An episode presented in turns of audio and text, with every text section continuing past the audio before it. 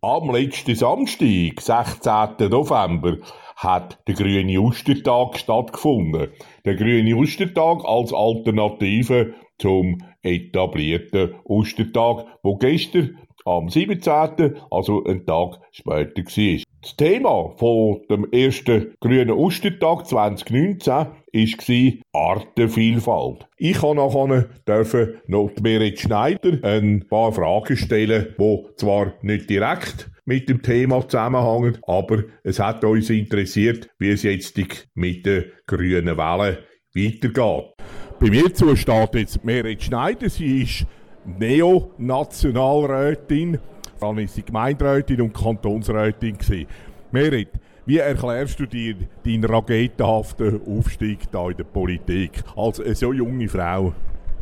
Also bis zu einem gewissen Grad habe ich sicher sehr stark vom Zeitgeist profitiert, dass grüne Anliegen im Moment in der Bevölkerung sehr wichtig sind, dass auch jüngere Leute gefördert werden, gerade auch Frauen, dass man auch als junge Frau mehr Chancen hat, das ist sicher das eine.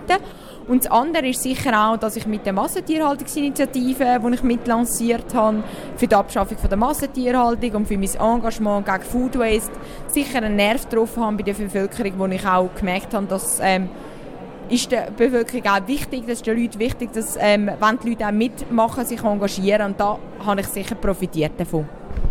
Und du hast Stichwort schon gegeben, Food Waste. Du hast ganz gefitzte, saumässig gute Idee lanciert in Uster, so einen öffentlichen Kühlschrank. Viele Leute wissen das gar noch nicht, obwohl sie in der Zeitung kommen, wo steht der und was hat der für eine Bewandtnis. Der steht auf dem Zeughausareal, ziemlich zentral, gerade in der Nähe von der Zeughausbar. Dort bringen wir Lebensmittel an von äh, Läden, die sie nicht mehr verkaufen können. Bäckerei, Brot, das zum Beispiel am Abend nicht verkaufen können.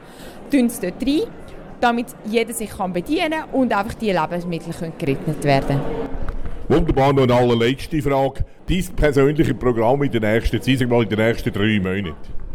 Ja, also jetzt gehe ich mal in die Wintersession. Am 2. Dezember fängt die an. Und dann muss ich mal schauen, in welche Kommission dass ich komme und mich in diese Dossiers einschaffen und möglichst schnell überall möglichst sattelfest sein und dann erste Vorstöße lancieren. Ich freue mich extrem.